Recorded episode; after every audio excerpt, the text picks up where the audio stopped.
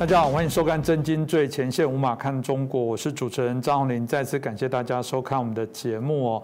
呃，其实看人类哦，这个因为人是一个群居的动物嘛。过往我们如果回头看两千多年前，我们大概可以看到啊，在当时的这些文化习惯里面，我们形成的大家都是君主体制的部分，所以很多的国家大家看到还会有什么国王，还会有什么样的一些啊特别的贵族王公这样的一个角色。事实上，现在还有很多国家都还保有这些皇室的一些相关的传统。那在这个工业革命在近两百年来啊，是一个非常剧烈。的变动，因为整个形式上的改变，教育程度水平各方面提高，所以国家的政治体制哦，在这段期间里面，有许多的国家啊，也做了非常大的一些改变跟调整哦。这刚好也是一个试验哦，让大家来做比较。特别中共在啊七月一号的百年党庆哦，看到大家这个为了自己国家从来未有的五千年的强盛。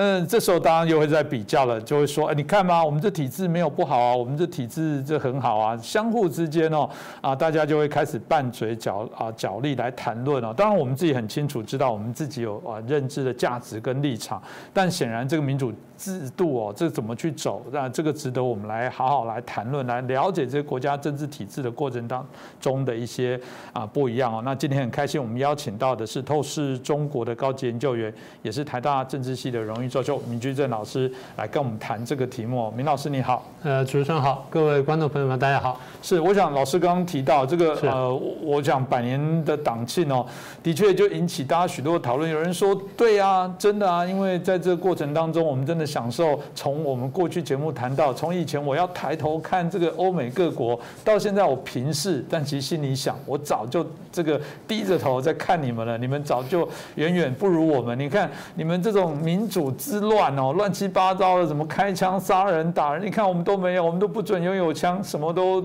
能解决。而且我们这种威权体制效率非常的高，要开条啊道路，要开一个高铁，速度多快？所以大家对于共产抵制的优越性就。又开始大肆的宣广，觉得他们是最完美。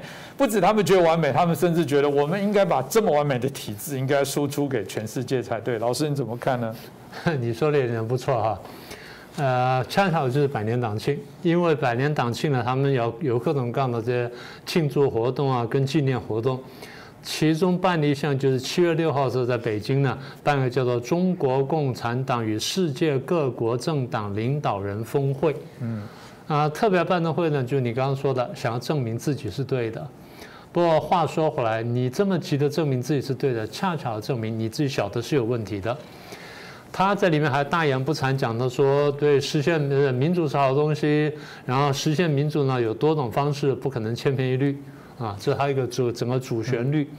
那么这话是怎么说的呢？简单说就是在这个致辞当中呢，习近平出来讲，他说。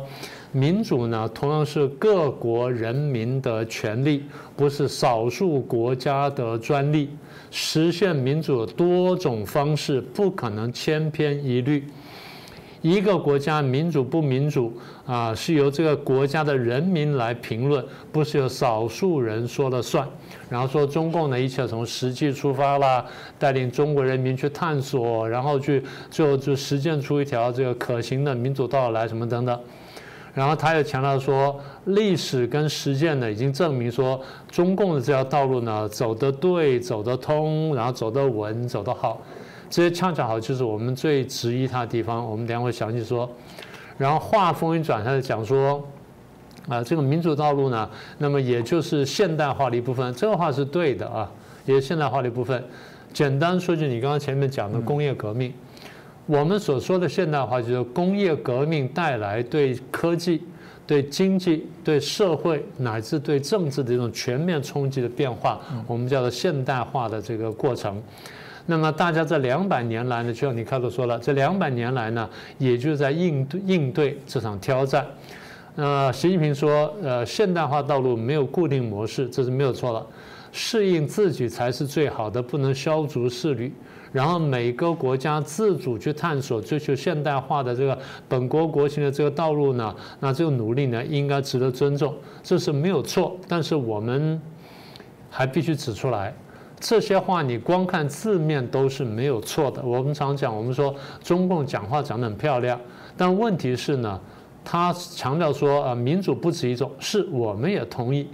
但是有些东西是民主，有些不是民主，不是说你说我是民主，我就是民主；你说我不是民主，我就不是民主。是不是民主呢？一方面是由各国老百姓说了算，就像习近平所说的；二方面呢，它有一个国际可以公开评论的标准嘛。嗯。也就是你是民主不是民主，你它有一个基本标准。那否则你说这个东西是白色，地方是红色啊，所有颜色都是颜色了，那这样就分不开来了。那红色是红色，白色是红色，绿色红色，黑色红色，那红色的词就没有意义了。中共做这个事情就是他在玩弄名词啊，偷换概念。所以我们才觉得说，他们其实就是另外波大外宣而已。这是一个非常厉害的部分哦。告诉你，民主不是只有一种。哎，对，因为西方国家一直攻击他的就是你不民主。哎，他告诉你说，呃，不不不，你的民主不能是你说了算的民主啊，我也是民主啊。哎，民主不是只有一种。老师，你是政治学的这个教授，从政治学的角度来看，这样说法，老师会怎么看呢？荒唐，就是两个字。各位注意看，所有共产国家呢都叫做呃什么什么人民民主共和国，越是这样叫的就越有问题。他们明明晓得不是这样，但偏偏要这样叫。为什么这样？我们等会来说。我们先回头来说啊，他有一句话是对的：民主不止一种。对，民主不止一种，我们完全同意。因为政治学上，我们至少有几种分类方式。第一种呢，以国家体制来区分。你前面不是提到说，人类过去历史两千年了都是君主政治嘛？君主政治可以民主的，君主立宪就可以民主啊，对不对？啊，这第一个。第二，总统制可以民主。第三，内阁制可以民主。第四呢，半总统制可以民主。所以国家政体来分，我们可以分成这几类，都可以是民主政治的。所以在这意义上面，民主不止一种。这第一种分法。第二种分法呢，过去我们也讲过，以政党数目来分。多党啊，可以是民主的；两党竞争可以是民主的；一党也可以是民主的。为什么呢？只要竞争的机会是容许的，而且是公平的。嗯，就像我上次举过例子嘛，你洪林兄从小到大都是学霸，公平不公平？可能公平。为什么？因为老师打分公平。然后你的确特别努力，你又特别聪明，天资聪颖，所以你每次都考第一名。虽然你连续考了十七八年第一名，还是公平的，这是一档制。嗯。那么如果有个人很厉害，跟你互相竞争，那就变两档制了。所以如果一个党一直很优秀，别的党都敢没他，一党还是可以民主的，只要公平竞争是容许的而且存在的。那不管竞争结果是什么，所以政党数目来分。第三种是用选举办法来分。呃，你可以有直接选举，它是民主的；用间接选举也可以是民主的。我们过去也讲过嘛，台湾在这个呃县以上呢都是间接选举，然后县以下乡镇的什么是直接选举，所以直接选举跟间接选举都可以是民主的。那么也就是说，我们用这三个角度来分呢，习近平那句话是对的，就民主不止一种。但是我们再说一次。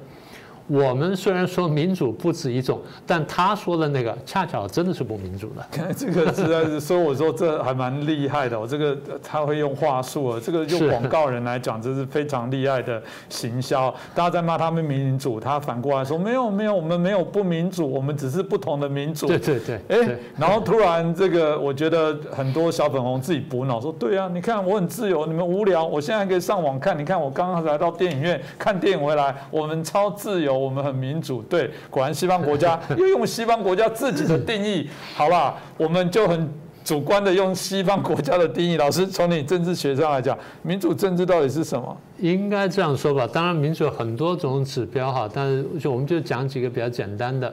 一个是我过去跟大家讲，我们不是讲那政党吗？我们说那个有一个很有名叫叫 Sartori，呃，Sartori，Sartori 教授呢写了本书，他谈的是政党跟政党体系。他对于民主界定啊，他界定是竞争型民主，嗯，或者选举民主。什么叫选举民主呢？我们过去讲过，我们再说一次：一个国家重要的行政跟立法职位都是选举产生，那不管是直接选举、间接选举。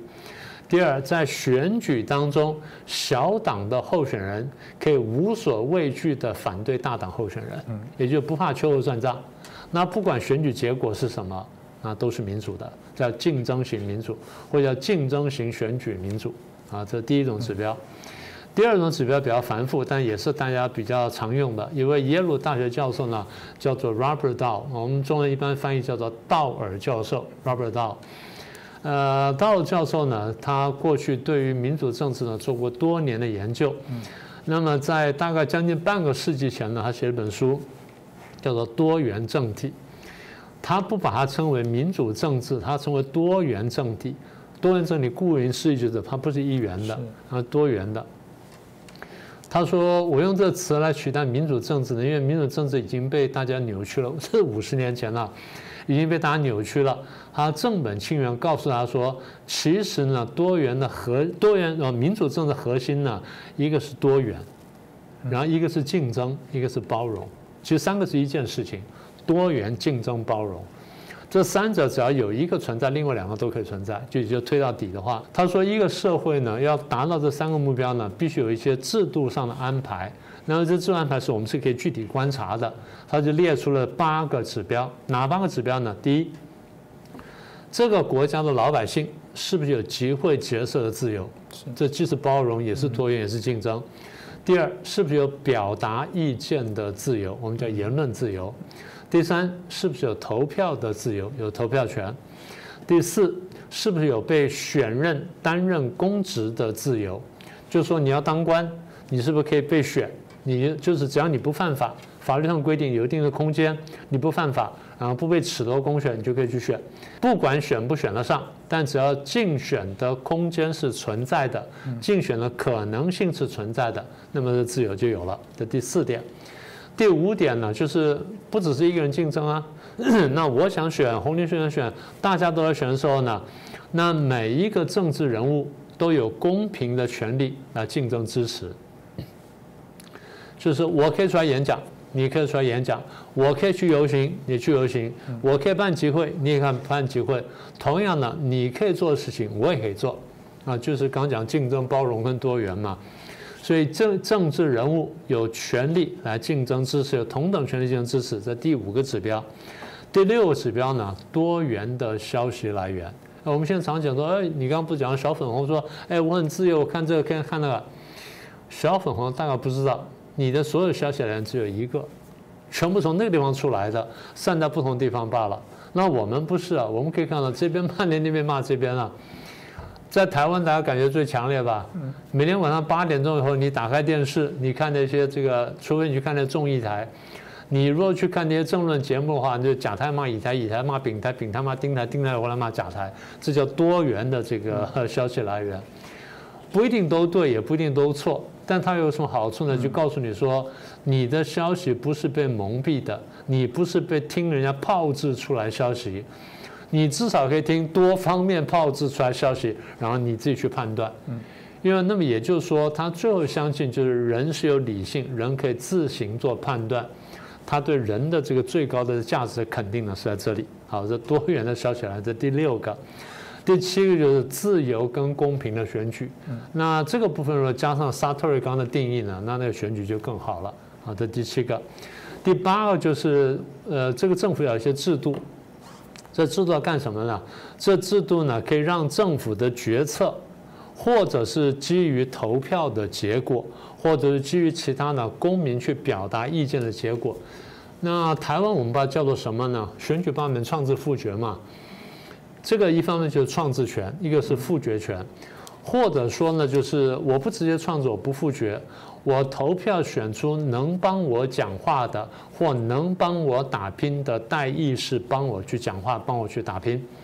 啊，比如说我可以选议员啊，我在新北，我选新北的议员，新北议员帮我去表达意见啊，这是一种办法。然后呢，我在新北我会选立法委员，立法委员去帮我表达意见。那如果我觉得说议员跟这个立法委员都不能帮我表达意见，而这件问题我很有意见，那怎么办呢？我起来登高一呼，然后我想说大家来这么联署，我们来这个复决或进行这个公民投票。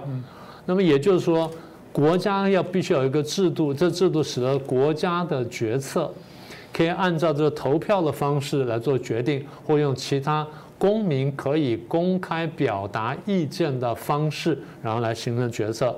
所以道尔教授说，我再说一遍，道尔教授说，如果说我们真的希望看到这个国家民主不民主的话，大概这几个方面指标，像什么集会决策啦、言论啦、投票什么等等。呃，他自己也说呢，并不是每一个国家百分之百都能做到这么好，但是就这是一个观察指标，也是大家一个努力的方向。我想，如果从老师刚刚的评断来讲，嗯，好像他们真的不能说他们自己是民主国家。这样，我刚刚讲的，老师讲的，民主不只有一种，他讲对了，但他要借此来暗示说，所以中共也是民主政权的一种。老师好像听起来不是如此。当然不是如此了。所以用刚刚的指标来说呢，大陆是完全不及格的了。啊，大陆就不说了。我们常常讲，最近我们不在讲香港吗？我们说香港倒退了吗？香港的这个自香港的政治跟老百姓自由什么都倒退了吗？我们不看大陆，我们就看香港就很清楚了。因为中共正在把他那套东西用在香港身上，所以香港失去的东西呢，就代表说大陆根本没有这个玩意儿。否则的话，他直接给大陆的东西呢，不也就民主政治了吗？所以我们一项一项看。刚才不是说八八点吗？我们就看到八点。第一，集会结社的自由，从去年七月一号开始，请各位看香港还能不能公开的集会游行，还行不行？都不行，不行了嘛？对。包括今年的六四七，老百姓都是自发的，然后去申请都不准了嘛？自发的拿一根蜡烛站在街头，或蜡烛点在那个窗口。就只是这样子了，所以原来有的集会集会的自由没有了，结社的自由慢慢也在消失了。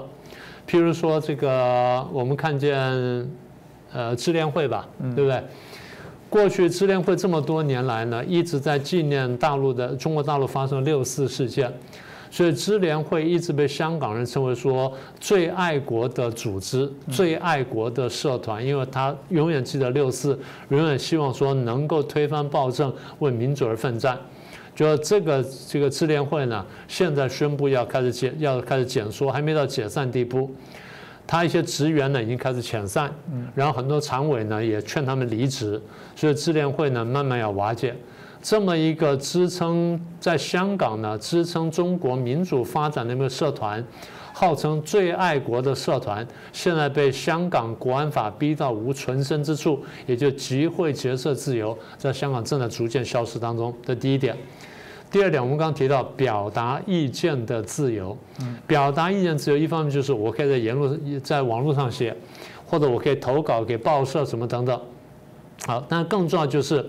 我们看到《苹果日报》现在被封，然后被杀，然后立场新闻现在开始收缩，然后开始准备要要这个可能要下关灯回家了。第三呢，刚刚讲说游行也不允许了，所以表达意见呢，比较间接的表达方式就是我出去走一下啊，或者说我在网上登一篇文章。更直接方式就是我在街上喊一下，现在这些权利呢都没有了，所以表达意见自由，香港也慢慢消失了。大陆就更不用讲了嘛。啊，第三，投票权，大陆这么多年来基本上是没有投票权的。然后我们举个最简单的例子，他说我们有投票，我们的村长海选，哎，不好意思，那是村长啊，那是非常低层级的东西。台湾呢村长以上的村长啦，到里长啦、领长啦，在网上的乡镇民代表啦，然后再来是这个议会了什么等等，这样一路上来，台湾都可以选呐，对不对？所以投票才台湾是很明确的。台湾最明确一句话就是：你有本事，你去选选看。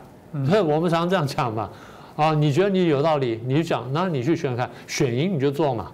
这最直接，这表达说，我们至少对选举有一个基本的信任，然后我们也相信说，选完了你选赢了你就去做嘛，反正是法律给你这空间。那大陆没有投票权的不用说了，香港呢这么争取这么多年，原来官方答应他的双普选，立法会的普选，然后加上这个特首普选，两个都被取消，两个都被拿掉，就现在为了争取的双普选呢，酿出了这反送中运动啊被打压。所以投票权没有了，然后选任公职的自由，现在呢，大家可以看到，过去我不讲了，就是现在，现在最新的消息是，香港的参选任何选举的，他进行政治审查，然后现在香港的区议会不是大量的辞职吗？嗯，所以已经当选的他退职，这还没有什么权利的，区议会有点像我们村里民服务处。大家再高一点点，他没有真正那么大的政治权利，连这个都被挤压，所以担任公职自由没有了。第五呢是政治人物有权利竞相争取支持。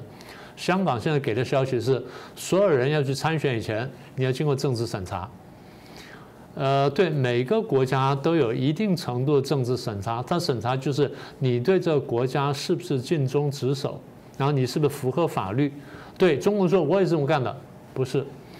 别的国家的法律是多党冲突之后产生的一个结果，你的法律是一家制定的。这是完全不同的，就表面上都是法律，法律，可是法律怎么产生出来有很大差别。第二，法律是怎么执行的有很大的差别。好，那么这政治人物。第六呢，多元的消息来源，我们前面就讲了。呃，香港过去左中右各方面意见都有，那香港是一个异常活跃的言论市场。现在呢，不同声音慢慢被消灭。我们刚刚讲的苹果也好，或者这个立场新闻也好。将来可能会收得更近，所以我们下个指标呢，看的呢就大纪元时报啊，这是香港。再来自由跟公平选举，香港没有了。最后就是呃决策的制度，政府的决策是不是倾听于民意，或者用表达民意方式然后进行决策？我们就举这个反送中就是最好的例子。两百多万人上街去示威游行抗议，你还能通过这东西，然后还能通过比这更严厉的国香港版的国家安全法，那你说这个制度算什么东西？所以用这八个标准来说，香港是完全不及格。而香港之所以不及格，是因为中共强压制的结果。所以回头来之后，我们很清楚晓得说，中共的制度是完全不民主，这东西是不正自明的吧？所所以的确还有人会妄想说，没有啊，就中共还是没有改变香港，香港还是舞照跳，然后马照跑，是吗？是如此吗？老师刚刚提到的许多民主的这些界定是都不是如此哦，但我还是怕有些。小粉红还是听不懂，老师，我们现在听起来是民主政治跟专制体制还是截然的不同，但老师要不要再再帮他们再确认一些基准，让他们再清楚一下，自己来判断你们的国家在中国内部算不算是一个民主体制？呃，这当然不完全针对小粉红了，因为这样讲哈，台湾有些人呢，因为这个政党竞争太激烈。啊，假党不喜欢乙党，乙党不喜欢假党，然后假党的这些群众不喜欢乙党，乙党群众不喜欢假党，所以互相攻击。那有的时候呢，对看这个对方呢，就看得不很准确，因为太过讨厌对方了，看得不很准确。我觉得一个很简单的区别方式就是，在一个民主社会里面呢，他怎么看人民，跟怎么看人，这是很根本的地方。呃，在一个比较民主的国家里面，把人当人看；在不民主的国家里面，不把人当人看。我们举个最简单的例子，我们讲过香港。香港在反送中的时候呢，当时警察出来大规模去打示威群众。当时流传一句话：香港警察在打那群众的时候，把他们叫做什么？你还没印象？嗯。蟑螂，蟑螂，对，蟑螂，对，一讲你就想起来了。对人就不敢打，就把它叫蟑螂。你把你就叫做人的时候，你打起来会有点犹豫，对不对？因为你毕竟还有还有那个人的观念在。你把对方当做牲畜、当做野兽或当做昆虫或当做害虫去打的时候，你心里是没有那个界限的。所以我常讲说，共产党的界限比我们低，低就低在这里。怎么看人民？呃，我因为有些学生是政府的公务员，我就问他说：“我说你怎么看人民？”他说不清楚，他说他因为他在这个公家机关这做柜台的。他说：“人民，人民，人民就走上来找我办事那个人呢？”我说：“对呀。”我说：“有没有人上来找你办事的时候你不办呢？”他不会啊，对不对？这最简单的。但对中国大陆来说，不是所有走上来都是人民呢。他走上第一个，他现在想说：“你是不是反革命分子？你你是不是就是国家的敌人？”他会先做这个判断。这是非常有趣的事情，也就是说，官员呢，也特别官员特别清楚，官员在面对老百姓的时候，他是一种什么心态？我们的官员呢，面对老百姓基本上是一个服务的心态。呃，我当然晓得有人会有官威啦，或狐假虎威啦，或怎么样，这个我都知道。但基本上官员看老百姓是，有人来说是衣食父母，是不是啊？这第一个。你说民意代表对，民意代表有时候很嚣张。可是民意代表在有的时候是非常客气的，在选举的时候他非常客气，他对每个人都弯腰低头。嗯，我的朋友有一次就不知道哪天兴趣来跑去参选，后来没选上，完了之后我们就一起吃饭就聊天讲起这件事情。他说：“老面，你知道吗？那段时间呢真是苦不堪言。”我说：“你自己要选？”他说：“对呀，我自己跑去选啊。”他说：“搞到了，在路上看到电线杆都给他举过。” 这第一个，然后回家了晚上累得要死啊。太太帮我放热放热水洗澡，我握手谢谢她，这是很自然的，就是说把人民看作衣食父母，这就我们说的主权在民，这就主人公最核心的意思。好，第二怎么看人，在民主社会里面把人当人看，简单说就是我对你的人身安全、对人的这这个尊严跟人的权利，基本上我是尊重的。一旦我把你看到蟑螂的时候呢，那就可以大开杀戒了。所以这就是民主社会跟民不民主社会最根本的区别。小粉红听到我这话不要生气，因为我们听到不止一个案例，有些小粉红在刚刚参加完爱国群众活动之后，热血沸腾还没退散，回到家一看，他的房子啊没有经过通知情况下被拆掉了。你还爱国吗？你还爱这个国家吗？你的基本权利都没受到保障了，这个国家根本不保护你，你还能爱他吗？嗯。对，我觉得这个都还值得来观察。我还是谈到，一定有人又说没有，你们就是造假。我们明明现在很自由，我们都可以表达意见，我们还是可以这个有事情就投诉啊，干嘛都可以来做好。也许我应该界定在有些有能力、有权利做发声的人，那是叫既得利益者。我问一下，中国的维权人士到底怎么被中共来对待的？他们联邦最弱少的这些人发声，事实上都被啊晋升，甚至被关。甚至有些可能因此消失的都有，所以当然了，还还是会很好奇说，那如果这样子，怎么他敢厚着脸皮敢说出那一句，就说哎，民主不只有一种？我觉得他在讲的意思，当然就在暗示说，我们也是，你不要扣我们帽子，民主不是你们西方国家说了算。老师，为什么他们敢这么厚脸皮说这种话呢？其实你刚刚那条讲的很有道理哈。对，这个民主不止一种，然后也不是你们西方说了算。他们之所以不是民主，明明知道自己不是民主，还要硬要说是民主，为什么？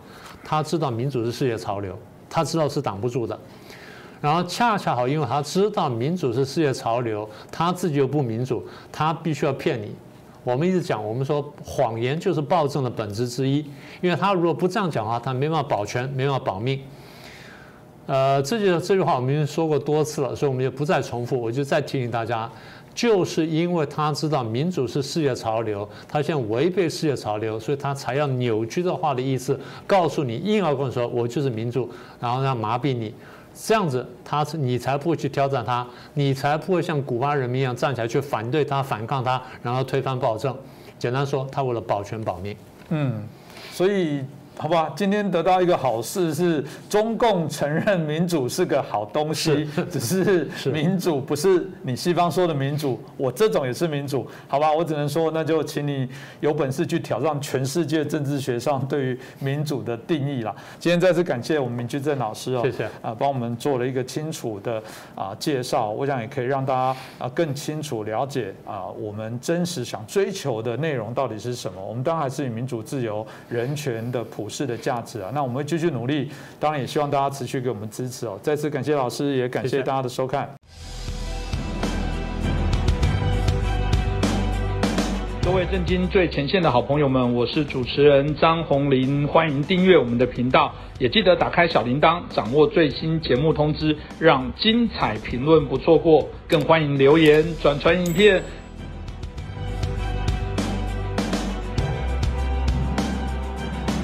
大家好，欢迎收看《震惊最前线》，无马看中国，我是主持人张宏林，再次感谢大家收看我们的节目哦。呃，最近当然都在讨论这个中共百年党庆哦，习近平的谈话，这里面当然大家会有非常多的揣测，除了大家最喜欢在谈论的这个头破血流，然后既然不是说我习近平会站在第一线挡住你，而是说叫十四亿人组成的这个啊城墙，然后还谈要血肉模糊，我就不知道是要让谁啊来针对这个头破血流，其实这个让我们大家引起许多的一些讨论哦。当然你也看到他在这部分当然想要展现。他这个在立国以来哇多辉煌的成绩，但有人反思说不对啊，你百年党禁，事实上过往建立在多少人流血、流汗、牺牲生命，或者你的政策的错误，很多国家他会反思，然后政党会啊自我会做一些检讨，当然也会谈到一些愿景跟方向，但看起来显然不是如此哦。有人当然也更担心说，他们从啊这个整个党庆的宣言里面，好像也不只是对于所谓的中国，还是必须要啊这个跟中共是一体的。另外也好像也呈现了他们希望把这样子的一个建立更强的国家，对全世界产生更大的一些影响。这很多人当然会非常的担心哦。所以这到底是这个百年党庆，习近平的发表是他的骄傲，或者是呈现他的焦虑哦？我觉得今天可以好好来谈一下。那我们开心邀请到两位来宾哦，好帮我们来做评论。首先是台湾智库的咨询委员，我们张国成老师。主持人于将军，各位观众朋友，大家好。那接下来是我们陆军退役少将于北辰将军。主持人好，老师好，大家好。接着我们想就请教一下国成老师哦，七月十二号新华社有发表了一个北戴河盛夏迎客来哦，北戴河迎什么客？其实北戴河过往当然是扮演一个非常重要的一个啊迎宾的一个。角色，当然这个迎宾还包含党国权贵啊，那大家就很好奇说，哎，怎么现在对习近平来讲，反而变成是一个，嗯，好像他的习近平新时代的一个很重要的来作为一个指标或关键的一个可以来观察的一个事项。那个国成老师你怎么看呢？北戴河哈，其实这个离北京不远哦，一向来就是中共高层避暑的一个圣地哈。哦，以前毛泽东还喜欢下海游泳啊。啊，这个因为这个夏天很热，他认为到那个地方呢，啊，大家一方面避暑，一方面可以所谓开神仙会，哈。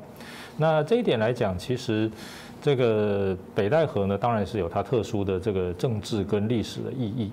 那中共呢，它现在建党一百年了，其实，啊，对中共来讲呢，它当然是大数特数它的这个一百年来的这些成就了，哈。那那总的来看呢，我个人认为啊。中共他自己最满意的事情，当然就是夺取了政权。嗯，第二个呢，就是建立了一个几千年来哈从来没有这么强固控制一切的这个政权。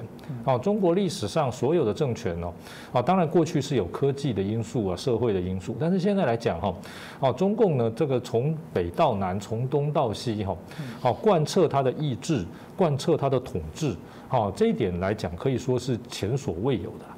那这个有很多人说呢，这个中共到底呢，这个呃，在过去呢，这个建立了政权之后哈，啊，他也犯了很多的错误啊，他自己也承认啊，从这个啊之前这个所谓的土地改革啊，残杀地主到大跃进三面红旗啊，到文化大革命等等哈，那但是呢啊，他自己认为说哈，他是一个有反思能力的政权。好，那他这个反思哈，除了他的政权的这种哦维持一党专政，哈独裁专制，啊这个国家这个就是一定要由共产党来统治，党政军国社一体这些东西他是啊不可能改变的之外哈，其他的一切的策略，包括政治、经济、军事、宣传哈。好，它都是可以改变的。好，所以呢，我们就可以看到哈，好，这个它有所谓的统战，好，这个然后各式各样的这种好面目哈，好出现在世界上。有的时候呢，好看到他对第三世界国家哦，好像非常的慷慨大方，啊，这个强调这个巩固这个第三世界的利益。最近呢，他还带领五十个国家说要跟世界上啊这个曾经在历史上用过奴隶的国家啊要讨个公道，啊要讨个赔偿。这当然是针对西方国家。好像这样的事情哈，好看起来呢，他好像大义凛然，但是实际上哈，好他对于国内啊，好强调无产阶级专政的这种铁拳哦，好又是好毫不迟疑，好绝不手软的，所以呢，他就是一个多面目的一个政权。好，那这个现在习近平哈可以说是更把这种哦这个共产党的这种集权统治哈，哦我讲的这个集哈是集中权力的集啊，好可以说是发挥到了极致。啊，因为呢，在邓小平改革开放之后，哈，其实邓小平强调的哈还是经济建设，好，然后对外呢，原则上来讲哈，采取还是比较和缓，所谓韬光养晦的立场。那他亲自决定的两任领导人，哈，江泽民跟胡锦涛，哈，虽然好在过程中也有一些偏向，但总的来看，哈，好是文官治国，啊，朝着邓的这种啊抓经济建设的这个路线。那这个习呢，很清楚的，好，他现在来讲，哈。比起这个江湖来讲，它更像毛泽东，而不像邓小平。好，它更强调这个意识形态的部分，啊，更强调这种啊这个枪杆子出政权的部分。我们可以看到，好，这个建党啊，这个天安门广场开大会，这个大会也就罢了。好，还有类似阅兵的这种，好，空中分裂式，这个歼二十从空中飞过。好，这个在过去哈，好这个。江湖时代哈，建党九十周年，好建党八十周年都没有这样子大的排场，可见的他对于他个人的权威，好他自己的这种崇拜，好对于这种枪杆子出政权，对这种武力来控制社会，好的这种心态哈，可以说是就到了一个新的高峰了。这当然呐，这个也哈，实在是有一些客观因素的影响。第一个就是，哈，这个美国呢，从这个二零零一年呢发生了九一事件反恐战争之后哈，把这个心力哈放到了中东，好军事的部署也好，好外交的政策也好，都朝向的是反恐战争。在军事上呢，它的军事集中在中东，然后呢，在外交上呢，好在它需要中国在联合国在其他国际组织给它的支持。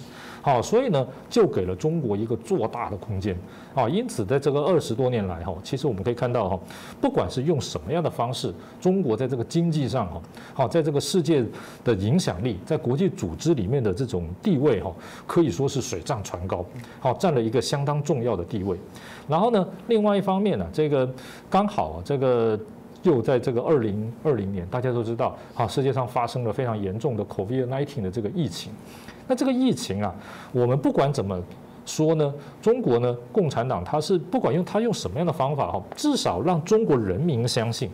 那我真实状况恐怕要等到以后的历史学家，甚至等到中共解体，好，这个真的有转型正义之后哈，才有办法知道这个真相。但是至少就目前看起来，就中国人自己的认知看起来。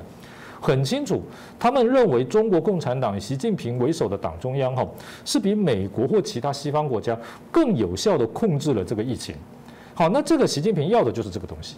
好，也就是说，不管他用什么样的方法，大家就觉得在世界上这种情况下来讲哈，是这个东升西降啊，他控制了疫情，维持了经济的发展。好，这一点来讲哈，特别是中国人呢，好，这个我必须要讲。好，这个。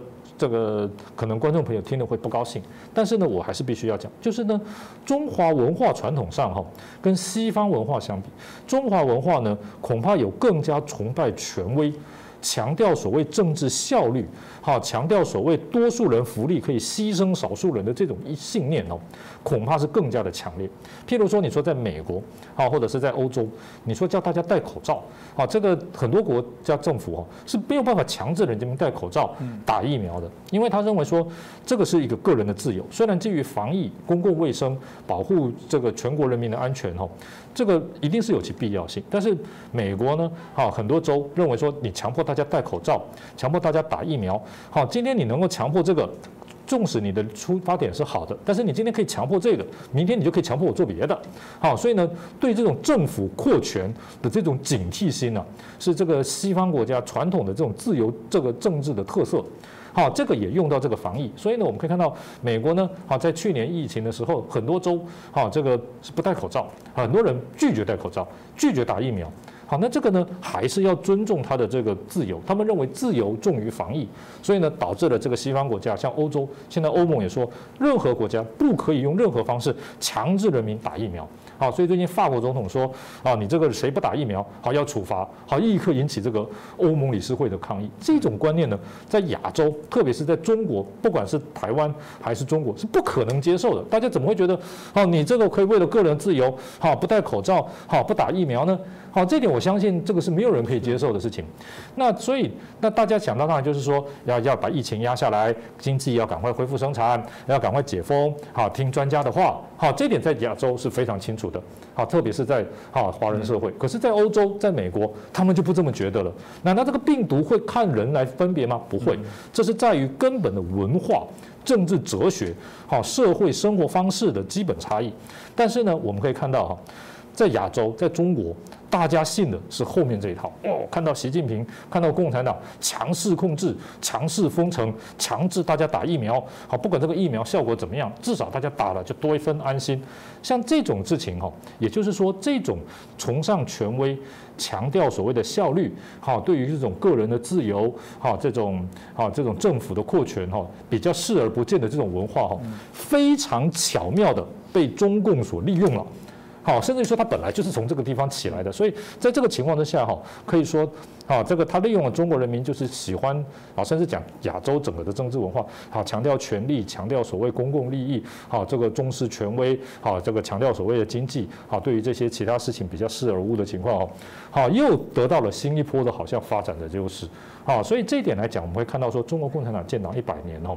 好，罕见上是一个非常难缠、和可怕的敌人哈。我认为不只是因为它本身组织的严密，而在于说它本身生存发展的这个土壤。就是一个好，恐怕是有利于它生存发展的这个土壤跟文化。是，如果照这个国成老师讲，其实这个疫情也更恐怖的，让他们的人民相信有中国共产党真好，真好的意思是继续用威权来统治我们。原来我们十四亿人这么难管，如果没有中国共产党用这种比较高压的手段，那不是乱了吗？十四亿张嘴，那大家都说一句，那网络上都乱留言，那如何？就大家都把西方也许看到民主所产生的副作用，全部把它作为你自己奴性，然后自觉自己把自己的自由、这人权给阉割了。我想这个问题值得好好来思考了。好，那接着我想我们就来请教一下我们于将军哦。其实我想习近平大家都觉得他甚至想要超越毛泽东，然后甚至想要啊变成是啊整个中国共产党所有的这些过往发生的事情，其实都跟他有关，甚至就是原来就是他促成了他现在。的中共的这些强盛哦，所以我们看到了开始会有什么习近平经济思想研究中心、习近平生态文明思想研究中心的成立，开始去表彰习近平的了不起，开始这个啊在推动所谓的习思想，这个也许未来都有习语录这样的部分出现，到底这是怎么回事？于将军怎么看呢？其实哈，在这个共产社会里面，要让领导人变成一种思想不容易，真的不容易。你看最早的苏联，他的马列思想，马克思还有列宁，呃，马克思代表是思想的一个掌握，但是列宁呢，他是国家领导人，所以他是两个不同层面。但是到了中国以后，他们最主要的两个核心点，毛邓、毛泽东跟邓小平，那这两个人为什么会成为现在中国共产主义的一个所谓的先驱或者代表人物？因为第一个，毛泽东他是使用了共产主义，然后呢？把所有的政权拿到手，所以毛泽东叫做开国，所以常人家会讲说毛泽东让人民站起来了，对，人民站起来没有错，但是人民并并没有富起来，他让人民站起来，只是拿到了中国的政权，把整个中国从国民党的手上拿过来了，所以他认为人民站起来了。可是人民苦在哪里？人民穷得很，人民没有富起来。但是这点事情谁做到了？邓小平做到了。邓小平他的改革开放，他的各种的怀柔政策，让中国的人民富起来。但是富呢，也没有富到普及，没有均富，是普遍的所谓的这个领导阶层，不管是军政党，他们富起来了。所以说，这些人因为拿到了钱，有了好生活，开始开始支持邓小平。所以邓小平在改革开放上面无往不利。那当然也让这个西方国家产生了若干对共产政权的幻想，就是有一天。如果按照邓小平这种模式走下去，中国大陆会不会像苏联一样啊？甚至他们想说，不要说瓦解，是变成类民主化，转换成类民主化，就是生跟全世界的自由民主国家可以谈，可以做生意，可以开放，可以变成呃成为一个所谓他们就称的具中国特色的社会主义。这是西方国家因为邓小平推动以后产生的幻想，但是呢？中国大陆经过了他的几代领导人，包含了这个江泽民，包含了胡锦涛，他们的做法都是呃前面的萧规从随，我都我都不要走，我也不要变，就是反正不管是毛泽东的我也不要改，邓小平的我不要改，我就依据他的模式一步一脚印的走。然后中国大陆也在这个方式下面，哎，那时候我讲句实话，如果继续走下去哈，台湾一定被统战，嗯，我们中华民国一定被统战的，因为他们越来越有钱，他们的所谓专制越来越少，但是呢银子越来越多。那会吸收了很多我们中华民国的人民要去投资，要去掏金，要去所谓一元发财梦。那但是呢，到了习近平完全改变，习近平就好像是一个生下来哈什么都不缺的一个大公子哥。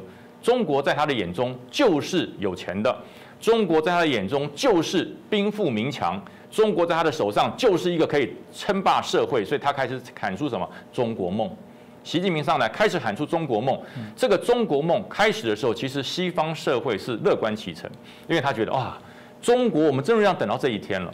中国要改革了，中国要调整了，中国要放弃所谓的专制暴政的这共产主义。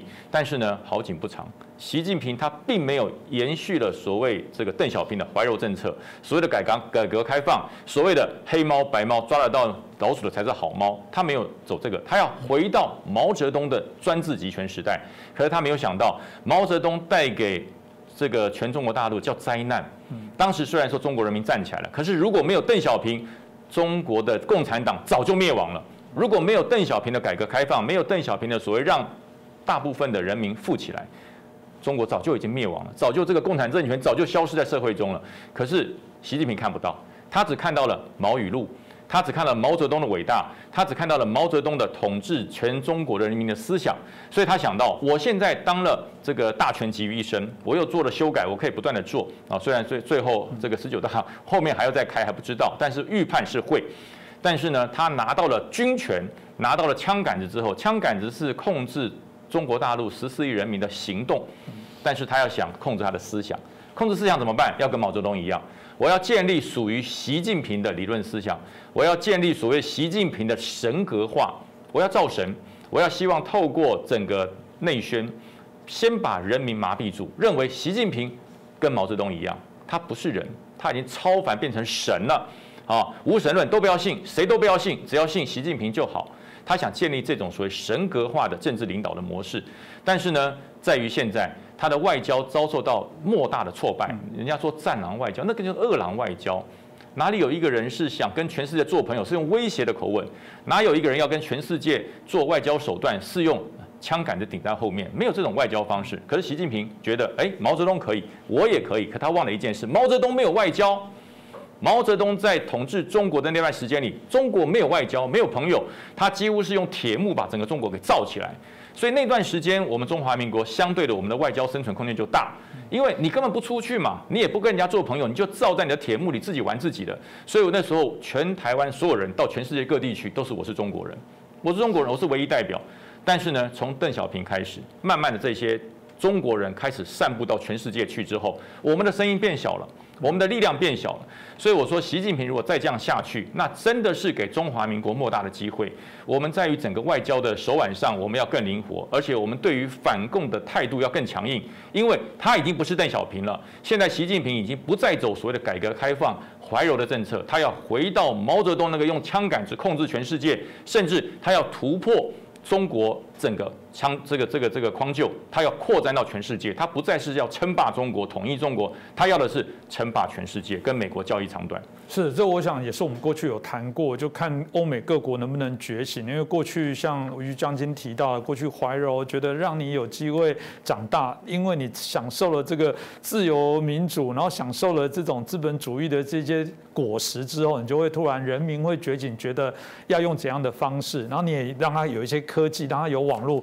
最后你会发现，他反而用这东西来控制人民。我们一直觉得科技能促进民主，就没想到他用科技来呃更为专制的掌控人民。其实除了刚刚的这个习思想象的大张鼓舞之外，大家还是会好奇，习近平真的没有焦虑吗？我们常讲说缺什么就要补什么嘛，名字好像人家帮你算命少了什么东西就会加一个金木水火土之类的部分。当习近平大量的要去拿这个展示自己的这些价值，当他不断要用武力来宣扬证明自己的时候，某种程度会不会是另外一种担心跟心虚哦？特别是最近哦，啊，我们都知道中国的高官哦也带着所谓的这个啊有关这个病毒资讯的部分哦，这个最后。啊，这个投奔啊到美国去哦，这会不会引起在更大的一个呃关注后续的一些真实的资讯的一些发展哦？他们开始在问说是谁害我这样子的？会不会这个反而是让西方欧美很多的国家反而针对中共在这一次病毒的部分，大家团结起来，甚至要要求更清楚的真相？这会不会让习近平？有可能会产生更大的担忧。有人也说，会不会因此哦，成为这个苏共垮台前一样，这个病毒变成也是让啊中共垮台的可能的最后一根稻草？这部分，国珍老师你怎么看？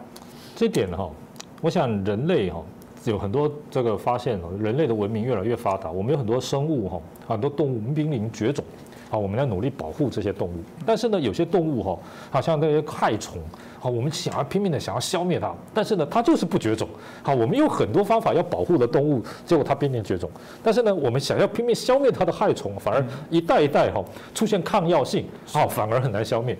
这人类历史就是这么吊诡。我们看到哈，共产党啊，就是后面这个特色。其实啊，中国共产党有一个特色哈，我们讨厌它也好，支持它也好，不得不。重视它有一个特色，就是说哈，他很擅长搞宣传，他很喜欢搞宣传。好，从列宁开始就说宣传是党的命脉，但是呢，现在的中国共产党就是他很少哈被自己的宣传所迷惑，也就是说他宣传归宣传，他自己呢对于形势的理解哈，跟他所宣传的其实是不一样。也就是说啊，现在呢，他说建党一百年，哦，这个海晏河清，好，国富民强，好，这个缔造了历史的高点，在政治、经济、军事、社会，好，各个方面呢都取得了巨大的成就。其实呢，他内心啊，好是非常清楚，好，这种一党专政，好，这种，好，这个。对这个社会主义所谓的这种坚持哈，其实时时刻刻都有可能遭到人民的挑战。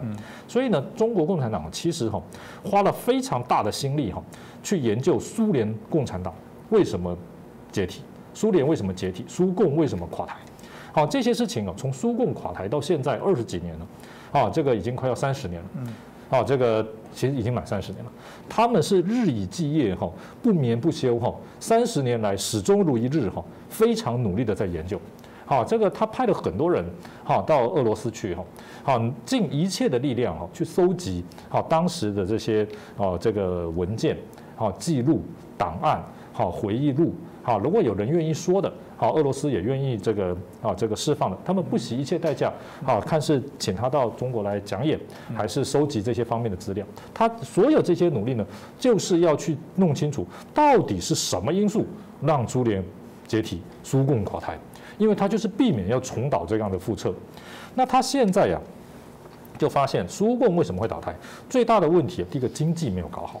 好，所以呢，中国共产党呢，用很多方法，好来这个让它的经济哈能够维持在一个啊这个至少是目前的这个水准。所以呢，这也就注定了它不会跟美国或西方国家真正的决裂，因为它需要贸易，它需要这个外来的这个经济啊这个贸易呢来支撑它的发展。所以他看到，啊虽然跟美国打贸易战，可是呢，日本、东南亚、欧盟，好，它这个积极的这个好这个发展这个贸易，好，并没有因此而中断。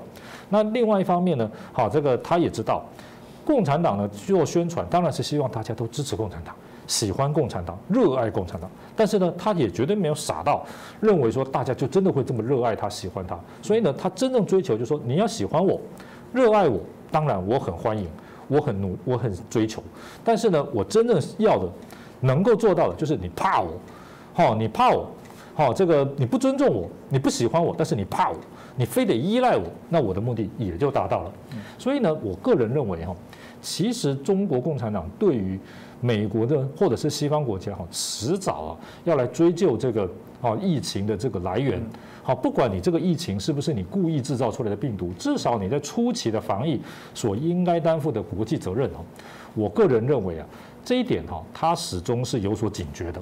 而且是有所准备的，因为好这些这个要追究这个中国责任的这个说法，也不是今天才有，很早就有了。疫情一开始的时候，好就有这样的声音了。所以我相信啊，他也一定是尽了各种努力哈，好在进行准备。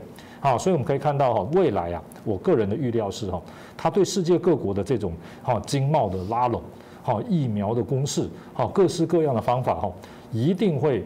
好，这个更加的努力，哦，层出不穷。好，主要就是不要形成一种国际间共同的力量，好来影响我，好来来追究我。我想呢，这个至少在第三世界国家呢，好这点恐怕哈，好他的努力哈是有一定可能的这个成果，因为呢。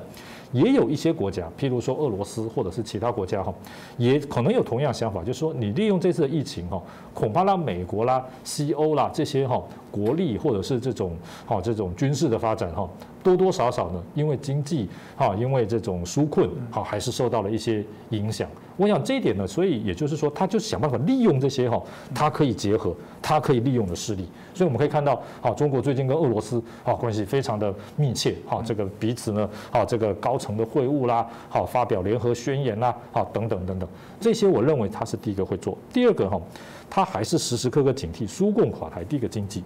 第二个什么？长期的跟美国对抗，好，尤其是北约组织，好，这个长期的这种高度的武对抗啊，好，这个让苏联呢投注了大量的国力，好，在这个军事上。所以呢，他现在来讲，他认为他的这个国防的形势哈，没有苏联这么糟糕，好，没有亚洲北约的存在，所以他一定会采用各种方法去分化。好，让你不要形成这个亚洲的北约，好，这个让重蹈苏联长期对抗的覆辙。第三呢，他发现你这个苏联为什么苏共会解体，就是出现了戈巴契夫啊这种改革派。那改革派呢，也不是所有人都支持，所以呢，好，这个出现了党内路线的分歧，好，后来出现了叶尔钦，啊，这个，所以呢，他一定啊，不可能让这种党内哦会有出现改革派的可能。好，出现党内斗争，好，出现党内路线分裂的可能。他认为要亡党，这个内部分裂，哈，这是绝对是最核心的。所以呢，习近平呢，好，大树特树他的权威，哈，你这个什么习语录啦，习思想研究中心啊，我相信他自己也不会认为那些东西真的就有办法能够改变大家思考什么东西。但是呢，没有关系。第一个，你设立这个中心，好，大家来读我的书，来看我的这个言论，哈。好，这个纵使你心里面怎么想没关系，你认真学习哈，好，你就有奖，你就有福利，你就有好处，好，这就绑定一些好这些这个为为了利益的知识分子，好，或者是你不得也不合作。第二个就是从这些好这个思想的这些教育啊、习语录啦这些中心哈，你就可以用这个去检验党内的高层哈，谁呀，好是这个靠过来的。好，谁是愿意听话的？不管你心里怎么想。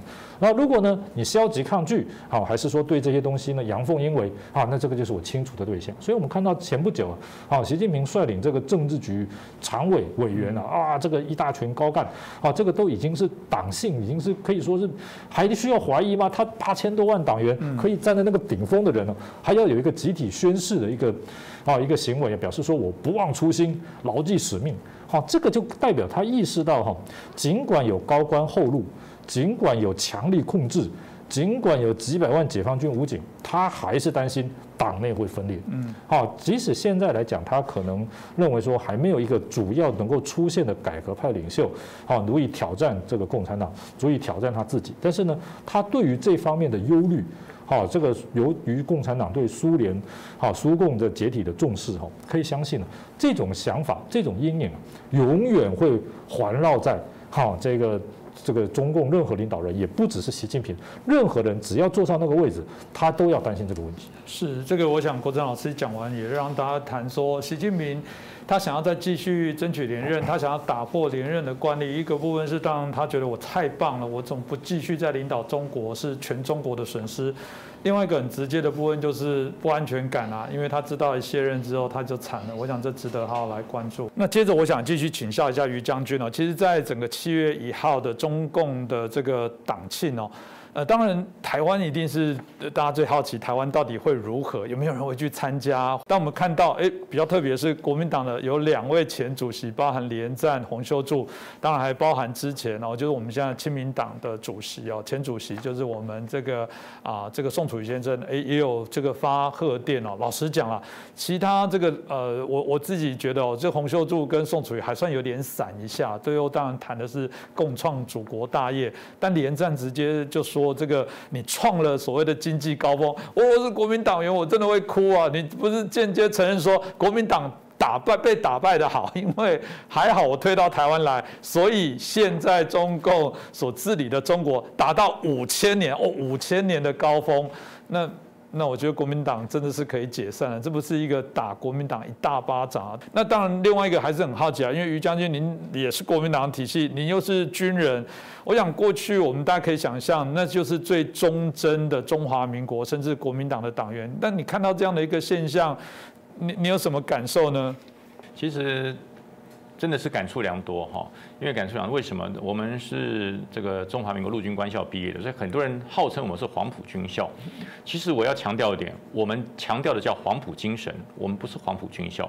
我们叫中华民国陆军军官学校。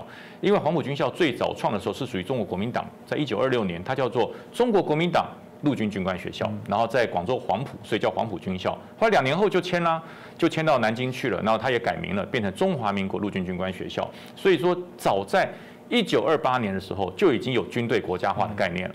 那但是呢，因为整个草创之初，包含的是由这个这个俄罗斯，就是苏俄苏联来扶植、来协助我们成立了军我们的军备，然后也成立了这个黄埔军校。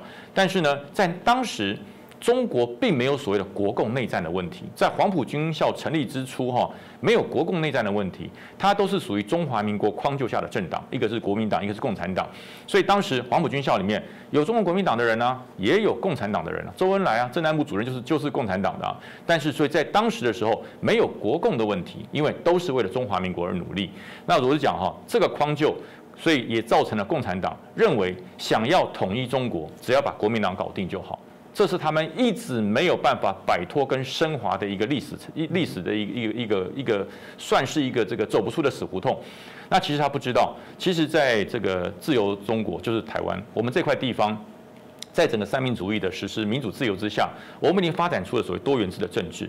我们有除了国民党之外，还有民进党，还有民众党，还有这个这个时代力量。我们有很多个合法的政党，这些合法的政党在整个国家的保护之下，在国内叫做竞争。为了什么竞争呢？为了政策竞争，为了国家利益竞争，为了人民福祉而竞争，所以他们叫做竞争对手，不叫敌手。可是呢，国共因为在这个中国大陆那一战以后，他们已经不是叫做对手了，国共叫做敌人，叫做汉贼不两立。呃，我民国七十二年开始穿军服，到了军中之后，第一件事就是告诉我要效忠中华民国，消灭万恶共匪。那个时候还没有中共，就是共匪啊。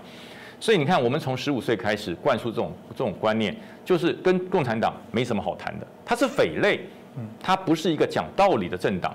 那到了现在，呃，好像被美化了，呃，就是因为我就讲嘛，邓小平是一个转折性的人物，因为邓小平美化了共产党，邓小平给社会主义一个合理的台阶，所以让全世界开始接纳了，哎，共产制度原来也可以做到这样。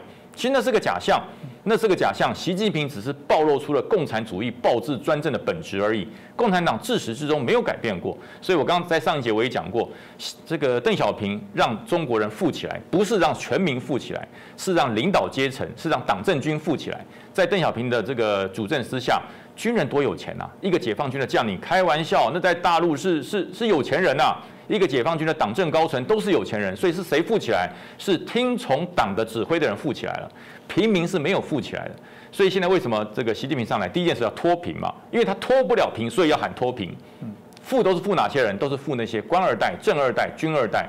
所以习近平开始在打打这些人。那如果你真的打这些人，你要让整个中国的人民十四亿人变军富，我也佩服你。可是你做不到，你就开始用谎言假象来。这个造成全世界认为中国站起来，他没有站起来。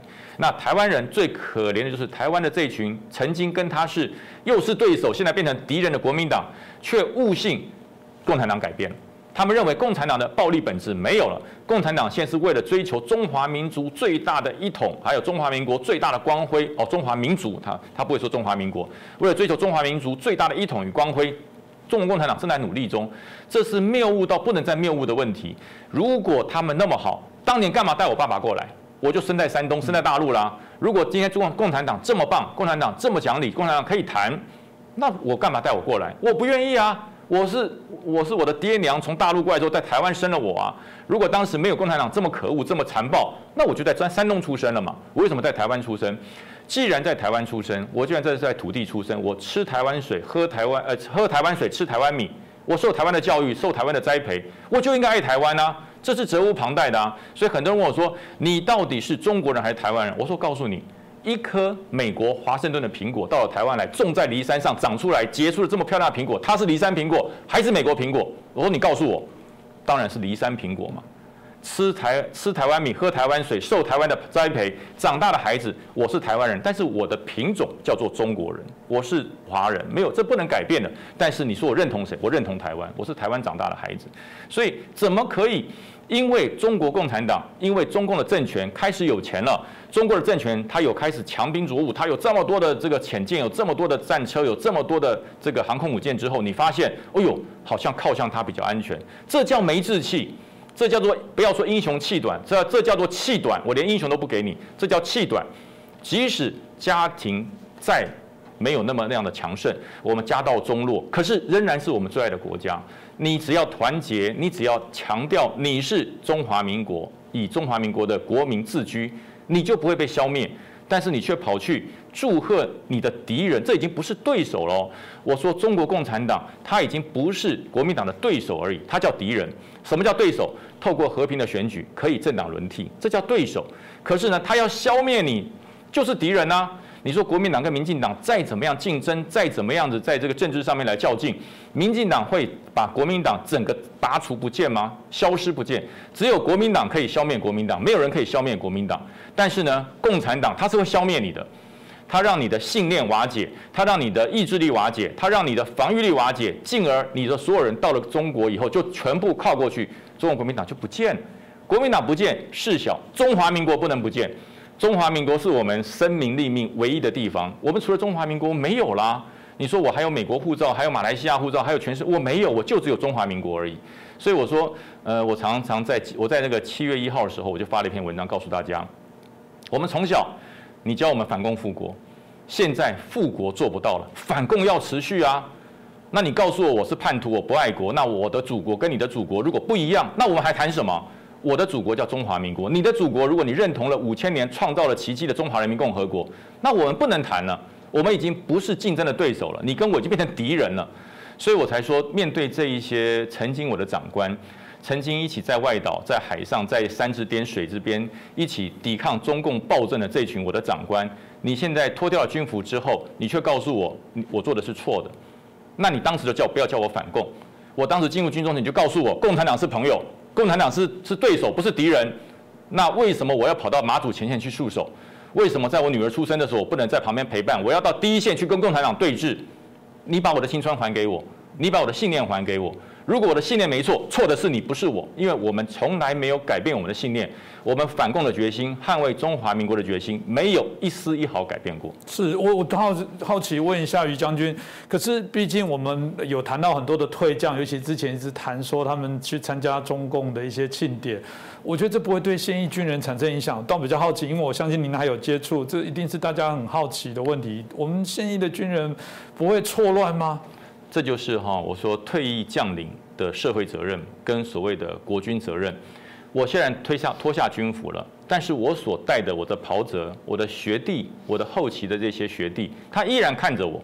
因为我们脱掉军服之后，我们的思想、我们的这个所谓的发言，已经不再受国防部的限制。只要你不泄密，你都可以说。但是你的你的言行，学弟、袍泽都在看。你以前在军中带我们说，告诉我们说，坚持这个反共信念，我们要坚守民主阵容。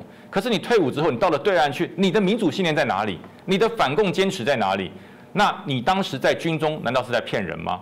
所以我觉得言行要合一。既然我们穿的军服，在军中我们带的兵超过万人，超过万人以上的弟兄，这些人退到社会上都是社会上的中间分子。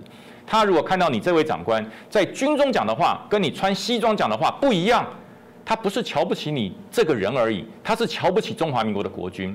他认为国军这些高阶的将领，他不是为了捍卫国家而晋升的，他是为了自己的荣、自己的荣耀、私欲而晋升。我觉得这会成为中华民国国军的一个罪人。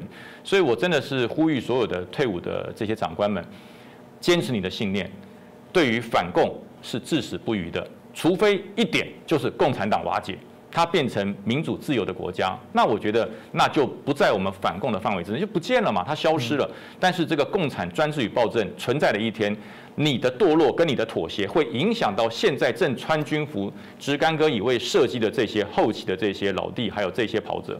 嗯，当我于将军讲的很好了，要坚持自己的信念。当然最怕是，其实他当时根本没有信念，只是为了工作权哦，这当然就更糟糕了。其实有时候我都有一个臆想啊，就是说如果国民党真的够有骨气，真的有信念，中共老爱说你不要插手我们中国内部的事务，我觉得我是国民党，我一定拍个桌子好说，那我来管中国的事务够不够格？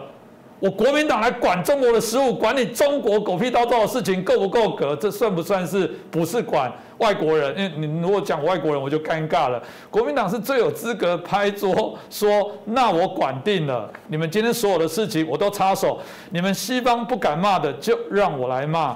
我不知道那时候会变怎样的情境啊？我觉得这也是国民党自己当然必须要去反思，当然不止国民党，我觉得台湾内部都一样。我觉得于将军刚刚提的很好，台湾已经朝向政党政治的正常竞争，虽然有时候在选举过程当中会有一些激烈的语言，但还是一个法治国家的一个框架。做不好就轮替，民进党做不好就换掉，就这样子；国民党做不好就换掉。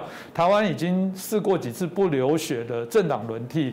其实这就是我们的骄傲了，那这也值得我觉得我们做一个参考。我们也希望透过今天的节目，其实可以跟大家。有更多的一些反思哦，那也可以更了解台湾自己。当然，我还是一直强调，要解决中国的问题，不是不理他，不是啊这个迎合他，而是要让中国民主化。只要中国不民主化，所有的问题永远不会解决。那我们也在提醒中国，作为一个要很骄傲的一个大国，事实上是要以理服人，要以德服人，并不是用武力来威胁。